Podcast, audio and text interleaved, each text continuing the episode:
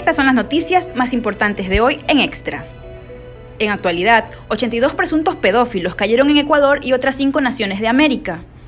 Los operativos se desarrollaron en Azuay y Zamora Chinchipe. Uno de los sospechosos es menor de edad. En Guayaquil, un taxista informal secuestrado se salvó de puro milagro. El conductor sacó la mano e hizo señas a los policías que realizaban un control en el norte de la ciudad. Dos personas fueron detenidas. Un sargento de policía fue baleado. Los criminales lo atacaron por la espalda y los investigadores sospechan que el hecho estaría relacionado con las amenazas que recibió la gente. En deportes, Richard Carapaz gana la quinta etapa del Tour de Suiza y es líder de la general. El ciclista ecuatoriano se impuso en la prueba europea tras superar al dueño de casa. La competencia llega a su fin el domingo 13 de junio.